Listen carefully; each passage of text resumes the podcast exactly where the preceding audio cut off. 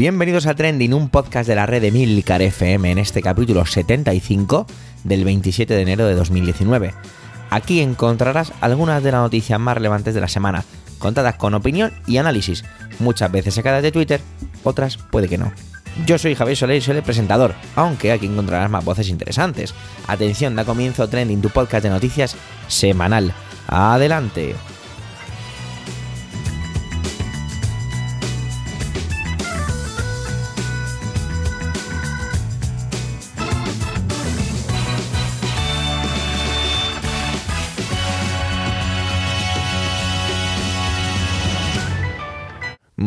Vaya, vaya, enero se está esforzando bastante por ser un mes llenito de trendings, ¿eh?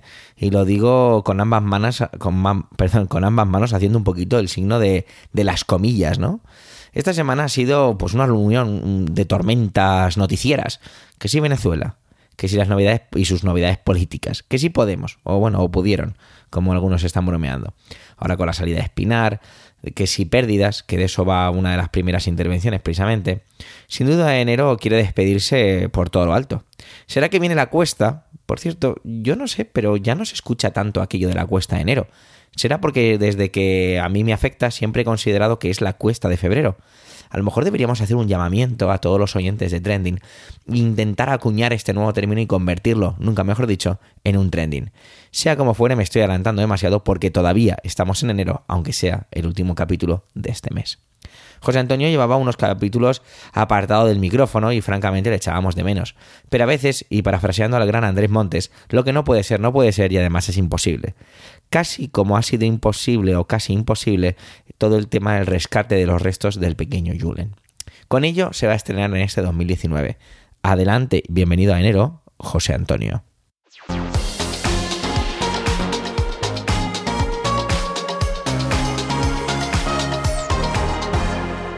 Hola Javier, hola compañeros y por supuesto y como siempre hola a todos los que nos escucháis.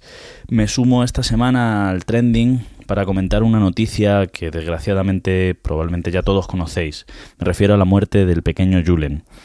Eh, ya sabéis que hace dos semanas eh, un pequeño de dos años se precipitó tras un, me parece injusto decirlo, ¿no? Pero bueno, un pequeño despiste de los padres se precipitó por un pequeño hueco de apenas 25 centímetros, pero de casi 100 metros de, de profundidad. La cuestión, casi dos semanas hemos vivido con el alma en vilo, conociendo casi probablemente demasiados detalles sobre, sobre este suceso y bien y finalmente ha sido imposible el rescate. Como decía, es probable que tengamos incluso demasiada información, con lo cual eh, hacer esto una especie de recopilación de esa información no tenga demasiado uso, probablemente ya todos estéis informados, pero sí que me parece interesante ciertos, ciertas reflexiones que han surgido a partir de, a partir de este suceso. O noticia, es una cosa que debemos a lo mejor dilucidar, eh, y que como, como el Ágora del siglo XXI en Twitter pues ha tenido por supuesto su correspondiente discusión. En primer lugar, una de las primeras cosas que me llamó la atención en los primeros días de, esta noticia fue, fueron dos tweets muy iguales, parecían copiados, si no eran iguales, eran muy muy parecidos, en los cuales llamaban o criticaban el hecho del dinero que se estaba gastando en el rescate de Julen mientras no movíamos un dedo para rescatar a los niños que cruzaban o que tenían que se veían obligados a cruzar el Mediterráneo.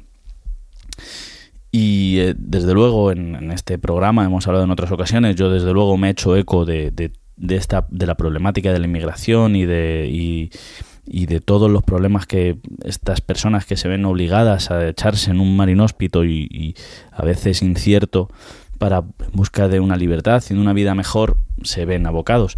Pero me parece que plantearlo de esta manera, me parece, no sé si la palabra eh, correcta sería ruin. En cualquier caso, me recordaba un dilema que yo muchas veces eh, planteo a los chicos en clase. El dilema, básicamente, es un dilema clásico en filosofía. Básicamente lo que viene a decir es que un tren va por unas vías y hay cinco personas atadas a esas vías. Y tú tienes la posibilidad de cambiar las agujas y que el tren se desvíe por otra vía en la cual hay solamente una persona atada.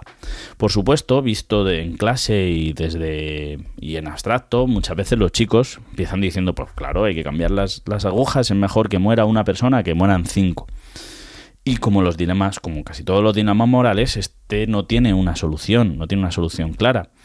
Sin embargo, también nos podemos plantear si, si onsotros tenemos la potestad para elegir la muerte de una persona, para decidir que esa persona debe morir frente a esos cinco, ¿no?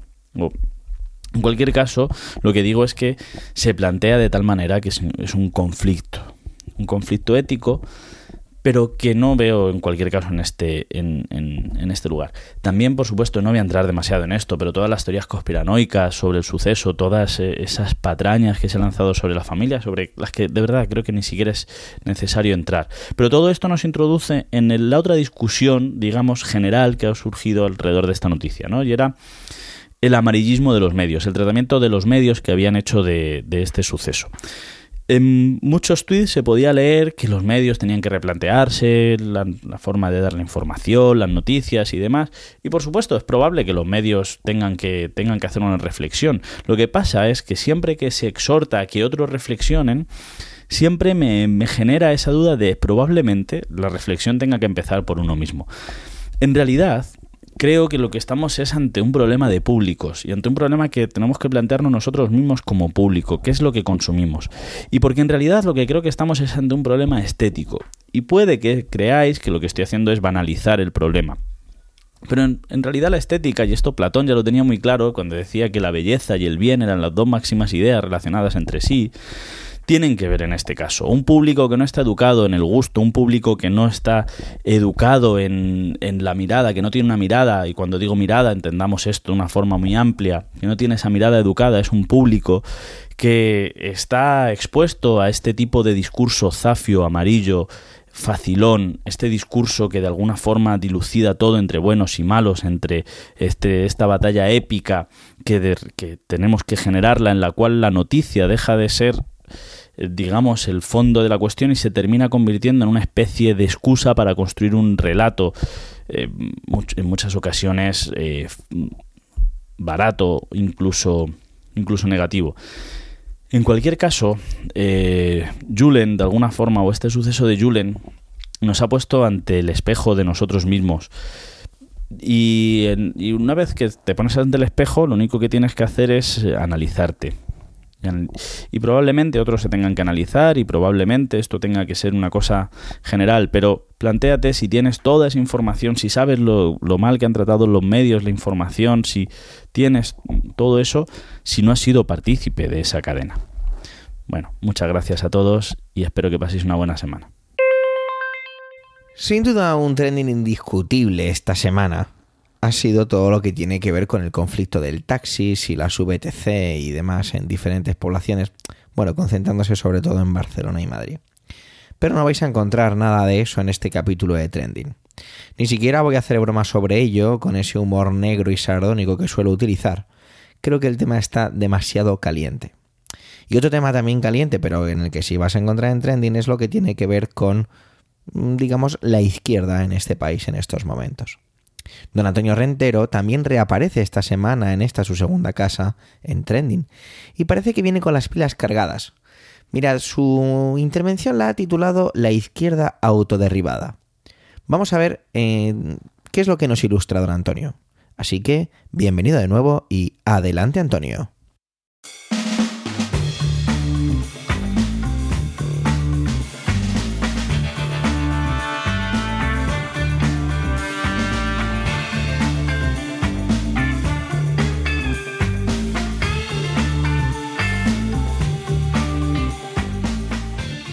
Saludos, soy Antonio Rentero y esta semana en Trending no voy a hablaros ni de cine ni de series de televisión.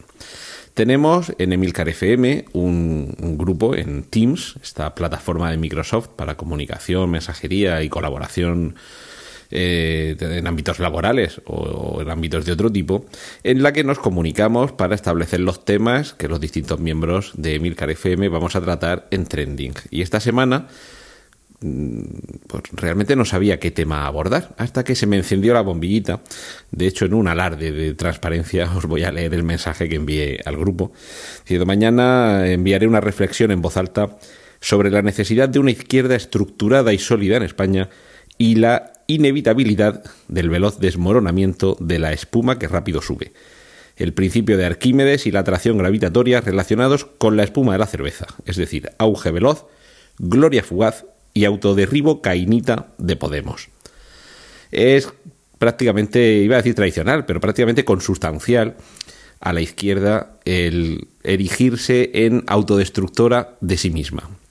Yo esto lo podría decir de una manera fácil y regodeante, dado que mi posición ideológica es completamente contraria a la izquierda, lo cual no quiere decir proclive a la derecha, porque los liberales de inspiración clásica, lejos de nosotros el neoliberalismo, que es, eh, en resumen, el capitalismo de amiguetes, eh, nuestra idea es más bien de defensa del individuo frente al colectivo. Pero eso no quiere decir que queramos, o al menos algunos, queramos que se proscriban otras ideas, como va a ser precisamente la de la izquierda, eh, entendiendo la izquierda como civilizada y moderada. Evidentemente, todo lo que tenga que ver con un populismo revolucionario porque sí y, desmoronador de estructuras sociales, venga de la izquierda venga de la derecha, lo podemos considerar eh, objetivamente no deseable.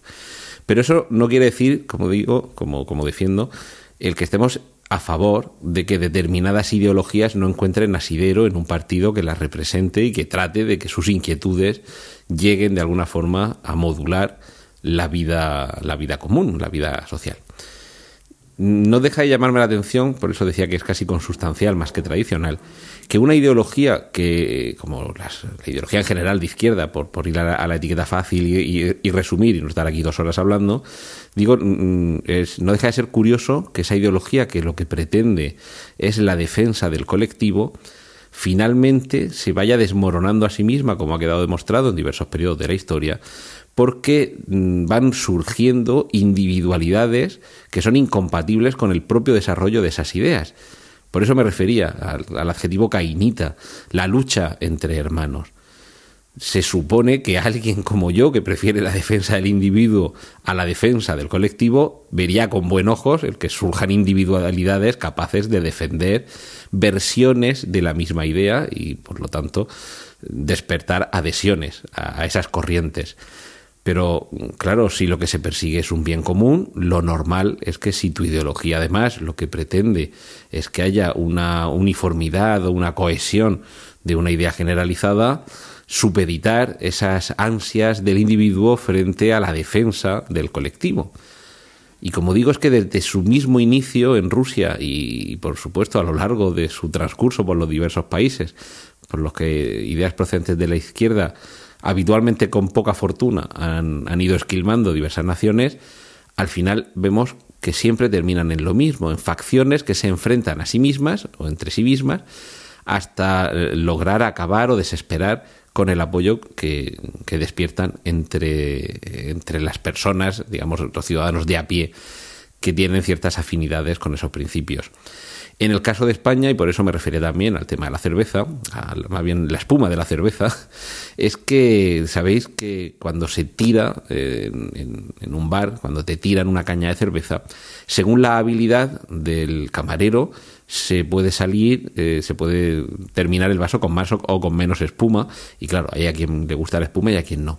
Pero una de las facultades, de las características de la espuma, es que cuando se tarda muy poco en generar mucha espuma, es una espuma que tampoco dura mucho, y todos sabemos la, la sustancia tan endeble que es la espuma, que soporta más bien poco peso.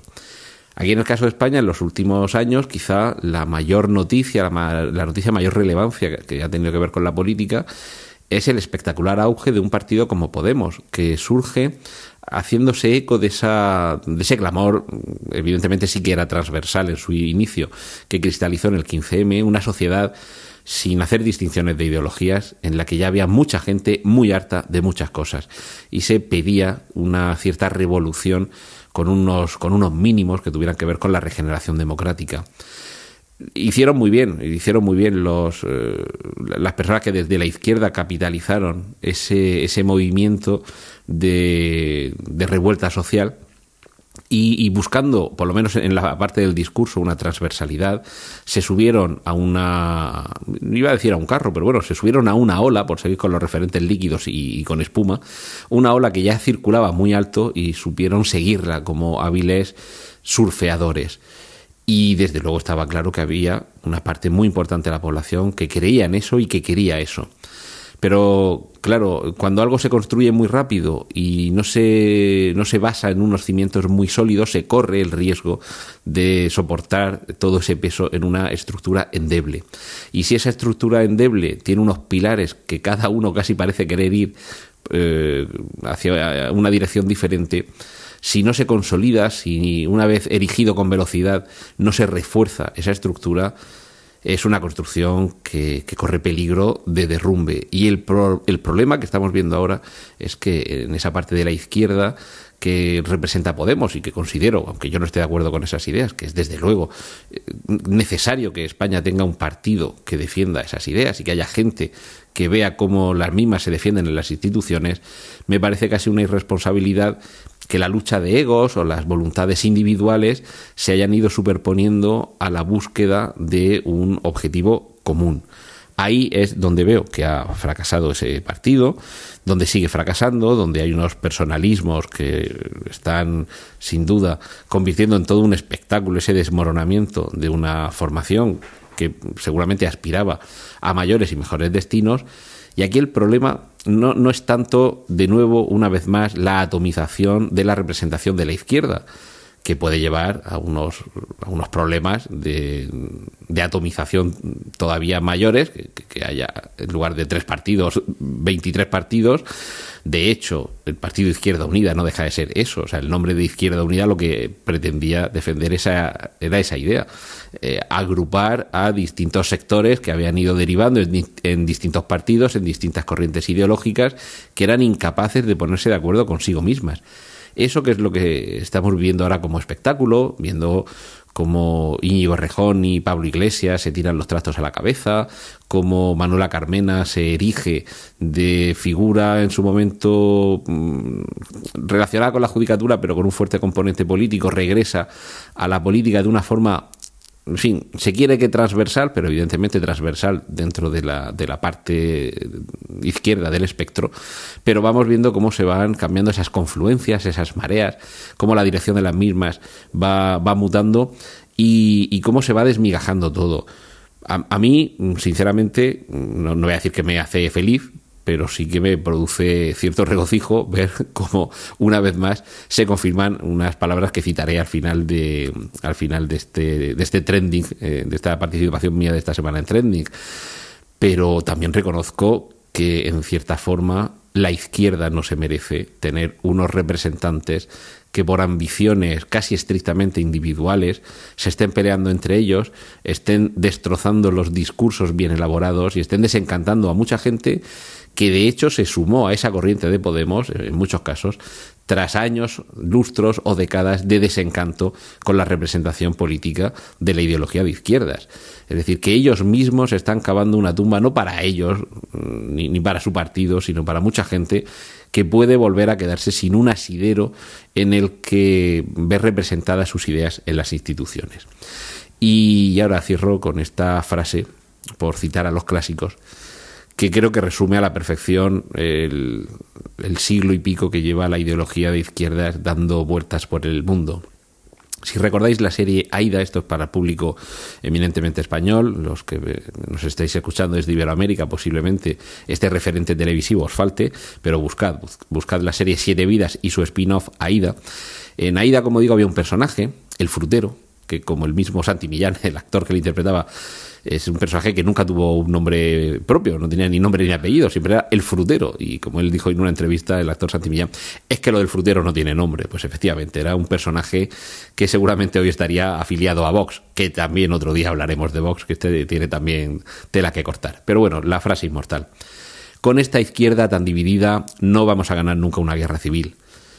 La frase evidentemente es un disparate políticamente muy incorrecto, pero creo que resume a la perfección lo que gran parte de, si no de la gente que está debajo, sí de la gente que está arriba en la dirección política de la izquierda, ha tenido como característica esencial durante este siglo y pico. Es lo que podríamos denominar casi el cuñadismo político. Apártate que tú no sabes. Déjame a mí que yo sí sé liderar la izquierda.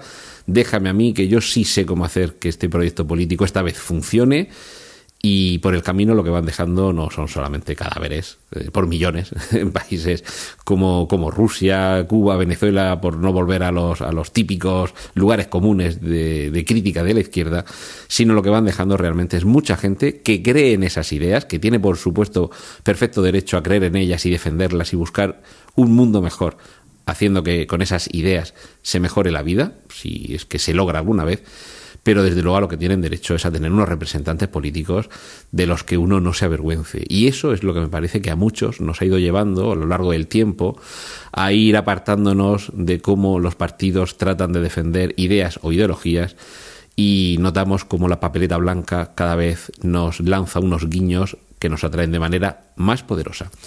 Bueno, espero no haberos aburrido demasiado y os dejo que sigáis disfrutando con el resto de contenidos de mis compañeros aquí en Trending. Un saludo de Antonio Rentero. Muy a principios de semana, Manuel me dijo que quería hablar de Lolo Rico. Por mi idea no, no, sabía quién era, ni había visto, sin embargo había visto un puñado de pequeños tweets que se perdieron en mi línea de tiempo sobre la muerte de esta persona. Recuerdo leer acerca de La boda de cristal, que igualmente es un programa que tampoco vi en su momento porque no lo vi. Pero bueno, es, una cuestión de edad. Por ello, es una de esas intervenciones didácticas que tanto me gustan de este proyecto que es trending y es poder aprender de mis maravillosos compañeros. Así que, sin más preámbulos, adelante Manuel.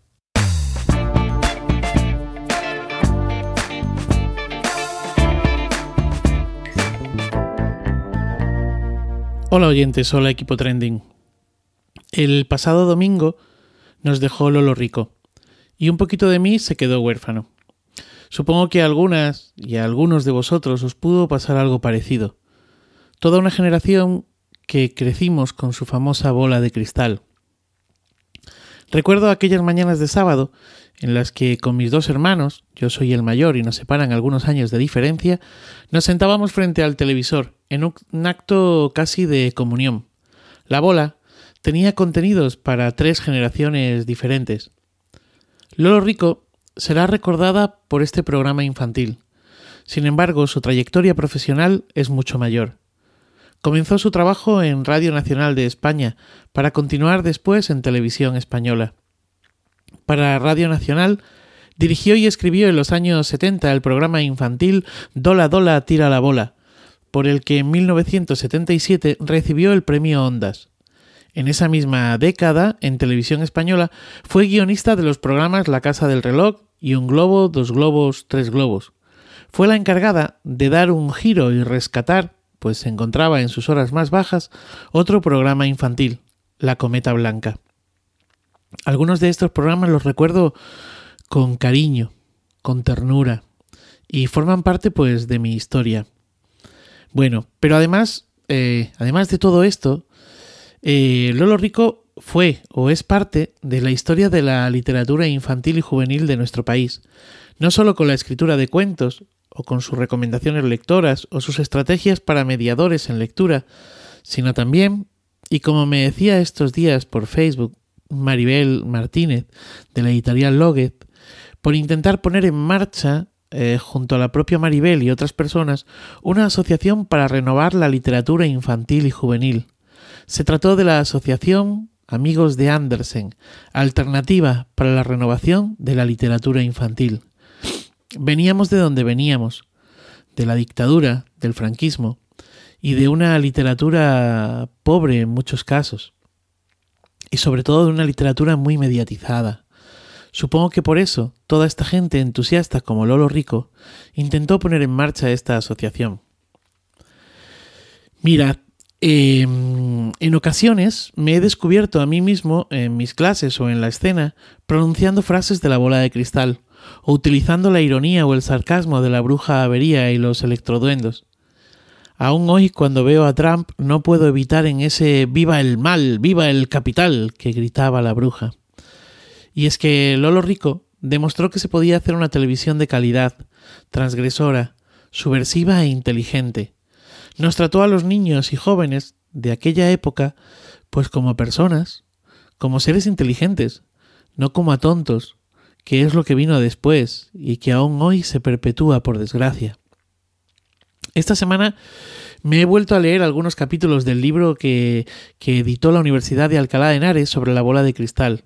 Un libro que, dicho sea de paso, la primera edición se agotó en horas. El libro está escrito por la propia Lolo y editado por Plaza y Janés. Bueno, en él cuenta los entresijos del programa. Es especialmente emocionante el momento en el que narra cómo se le ocurrió el nombre del programa, detrás del cual está un acontecimiento de vida que le ocurrió con, con una de sus abuelas, que era ciega, a la que le regalaron un, un transistor para que la hiciera compañía. Eh, la abuela no tenía ni idea de lo que era aquel artilugio y cuando lo encendieron se sobresaltó eh, porque decía que aquello era cosa de brujas y que no lo quería. Los primeros cuatro versos de la sintonía de la canción que abría el programa hacen referencia precisamente a ello. En todo el libro, Lolo va dejando perlas maravillosas y reflexiones de calado. Me quedo con esta. Se puede hacer una televisión ética que favorezca el conocimiento, la convivencia, la inteligencia creadora y la curiosidad por el saber. Pues si se puede hacer, pues que se haga, ¿no? Ella desde luego lo hizo.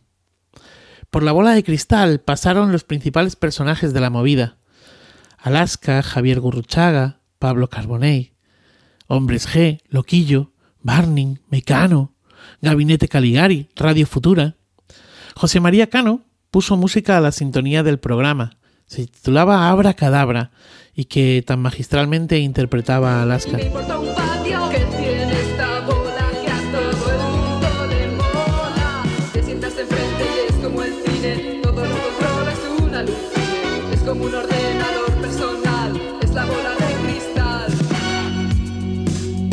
Santiago Auserón, posteriormente, compuso la canción de la bola de cristal. La estética del propio programa era rompedora, con esas cabeceras, las marionetas estridentes y ahora entrañables, esas secciones como el cuarto hombre, o eh, tienes 15 segundos para desarrollar tu imaginación, o la banda magnética. Aquella sección en la que se emitía una comedia estadounidense. Bueno, pasaron en realidad tres. Eh, al principio, Our Gang, la pandilla. En ella disfrutábamos de las aventuras y desventuras de Spanky, Alfalfa y toda la pandilla de amigos de aquel barrio típico estadounidense de los años 30. Más tarde, esta serie eh, se sustituyó por la serie de Los Monsters y más tarde por Embrujadas, todo en blanco y negro. Una maravilla. Y sus míticas frases, ¿cómo no recordar sus míticas frases? Si no quieres ser como ellos, y en ese momento introducían imágenes de animales o de políticos como Ronald Reagan, decían, si no quieres ser como ellos, lee. Solo no puedo. ¿Con amigos? Sí. Soy avería y aspiro a la alcaldía. O el famoso desenseña a desaprender cómo se deshacen las cosas. Y por supuesto su sintonía. Me van a permitir que, bueno, cantarla no, porque canto fatal, pero sí que la lea. La sintonía, el abracadabra que compuso José María Cano, decía así. Fíjate en eso que brilla encima de la camilla, sin pilas ni enchufes a la red. Puedes ver como en videocassette. Esta bola de adivina pone música divina y sin plato ni amplificador suena igual que en la televisión. Zum, zum, culombio, culombio, zum, zum, y me pego un voltio. Apréndete estas palabras, son el nuevo abracadabra. Perdonen esta mm, perpetración que he hecho de la canción. Te sea leve. Y a ustedes oyentes, feliz día.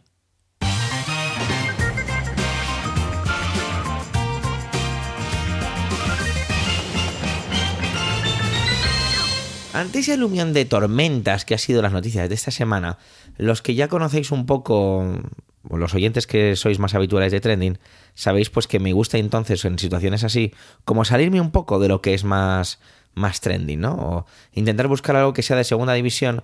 O bueno, realmente creo que no es que sea de segunda división, sino que hay trendings a veces tan, tan, tan grandes que arrasan a los demás, ¿no? Me llegué a plantear hablar sobre algo que se repetía mucho en esta semana en mi timeline o línea de tiempo de Twitter, que no era para nada un trending general. Se trataba del BET.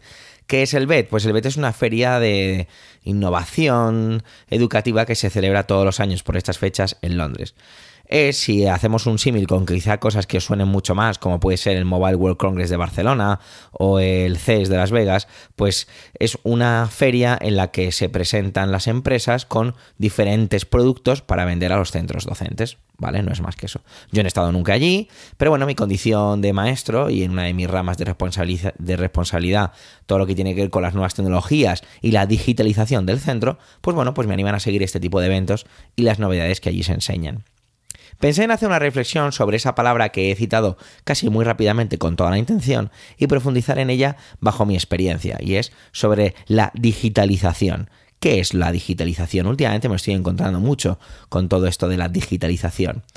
Pero me encontré con otra noticia que me hizo aparcar esta reflexión y dejarla un poco quizá eh, a fuego lento. Y por qué no emplazarla a otro capítulo y oye, ahora mismo realmente vomitándolo aquí, ¿por qué no pedir ayuda o pedir em, su punto de vista a otros docentes que forman parte de Trending o de la propia red de Milcar FM o por qué no incluso fuera, ¿no? Así que bueno, de momento esa, esa reflexión se queda ahí. Si os apetece hacerme algún tipo de valoración al respecto, pues ya sabéis que tenéis los comentarios para poder hacerlo. Y al final, ¿qué es lo que se ha llevado el gato al agua o qué es lo que me ha apetecido contaros esta semana? Eh, pues es un poco la continuación de la que fue mi primera intervención de este 2019, la correspondiente al capítulo 73, es decir, de hace un par de semanas, del 13 de enero. El shutdown o cierre del gobierno de los Estados Unidos, ¿vale? Eh, aquel capítulo os explicaba muchas cosas, así que la verdad es que os emplazo un poquito a él, ¿vale? Y más o menos cuando estoy escribiendo este guion y compartiéndolo con grabándolo, eh, creo que ya deberíamos considerar como que em, ya se ha acabado ese shutdown, ¿vale? Que se inició el 22 de diciembre y que ha sido el más largo de la historia de los Estados Unidos. Eh, bueno, repasando muy rápidamente, aunque vuelvo a remitiros un poco a ese capítulo 73, pues se han visto afectadas 800.000 personas, trabajadores de diferentes sectores y administraciones dentro del gobierno agencias estatales y, bueno, mm, cosas varias que ya vimos. Y es que Trump ha anunciado que eh, se había llegado a un acuerdo con los legisladores para las próximas semanas. Cuidado porque aquí está todo está, está lleno de lleno, matices, mm, cosas que están muy bien medidas, ¿vale? Concretamente eh, se refiere hasta el 15 de febrero. Qué romántico el presidente de los Estados Unidos dejando cobrar en San Valentín a sus trabajadores. El acuerdo no es que se hayan aprobado al 100% esos presupuestos que estaban parados en el Senado tras ser aprobados en la Cámara de Representantes. No, son unos presupuestos específicos para estas dos semanas. ¿Vale? Parece ser que eh, ha habido muchas situaciones, ya os contaba algunas de ellas en el capítulo 73, pero que se estaban un poco saliendo de, madre o que ya hacían la situación ligeramente insostenible. Y una de ellas ha sido, por ejemplo, lo que se vivió en el aeropuerto de La Guardia, en Nueva York, en el que prácticamente tuvo que cerrar el aeropuerto, ya que muchos trabajadores alegaban o se habían cogido bajas por enfermedad, bueno, podríamos deducir que por toda esta situación. Eh, sin duda, esto ha hecho mucha mella en la administración Trump, ya que la mayoría de los eh, ciudadanos a los que han sido preguntados responsabilizan directamente al presidente. Consideran que es el único responsable de algo así. Por lo tanto, podríamos considerar que es una, es una derrota de Trump en todo esto. Los titulares de los medios generalistas eh, pues eran bastante sencillos, pero había uno que me llamó la atención, así que lo voy a dejar para el final, ¿vale? El país decía, Trump cede a la presión y termina el cierre de gobierno más largo de la historia de Estados Unidos. Bien, de acuerdo. La razón decía, Trump anuncia el fin del cierre parcial del gobierno, y para mí el que ha sido el mejor, el de ABC, porque está bastante bien, dice, Trump capitula y reabre el gobierno sin lograr el dinero del muro, del muro, perdón. Bueno, yo no sé si Trump ha capitulado, ¿vale? Porque una frasecilla que, que, voy a coger del artículo que leí sobre esto en el país dice Trump es Trump. Y puede que no haya conseguido el dinero. Todavía, señoras y señores. Casi no se había sentado la cerveza o la espuma de la cerveza en el vaso de ese granjero que está siguiendo la intervención del presidente de los Estados Unidos, que ya estaba diciendo el señor Trump, cuidado que, se, que vienen 8.000 personas a la frontera y detener el muro ni se plantearían hacer ese viaje. Construye el muro y el crimen caerá, dejaba escrito en Twitter. Bueno, podríamos considerar, como estábamos diciendo un poco antes, quizás la primera derrota de Trump. Y parece que hay una ganadora en todo esto. Ya la citábamos en el capítulo 73, o no sé si dije su nombre, pero sí hablé de su figura, que era la presidenta de la Cámara de Representantes, la, por segunda vez, presidenta de la Cámara de Representantes, Nancy Pelosi. Parece que es un hueso bastante duro de roer del sector demócrata que no dijo que no cedería ni un milímetro con todo lo que tuviera que ver sacar dinero para el muro. Pero de nuevo toca decir, pues bueno, que, cuidado, que esto es una advertencia y que esos 15 días van a pasar muy deprisa. Ha dicho que, que si se tiene que volver a cerrar, se volverá a cerrar. Y que, llegado el punto, y aquí viene una frase muy interesante, dirá que, dijo, perdón, que usará los poderes los que las leyes y la constitución le otorgan para hacer frente a esta emergencia.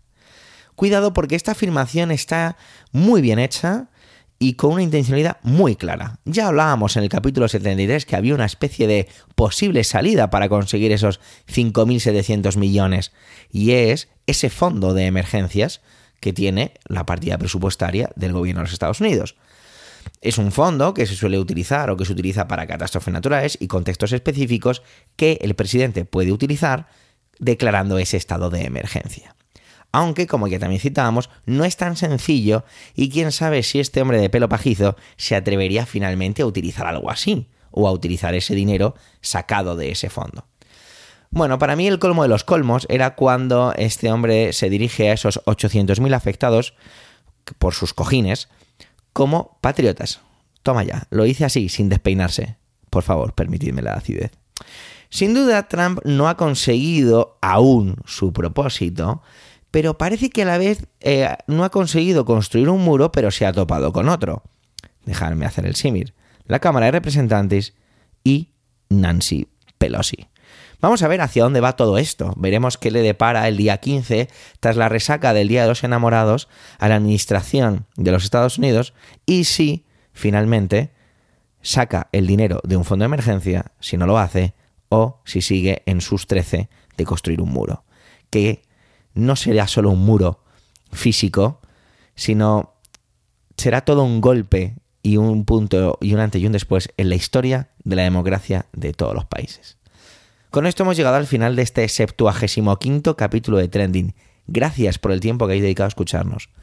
Tenéis los medios de contacto y de formación y enlaces de este episodio en emilcar.fm barra trending, donde también podéis conocer los demás podcasts de la red.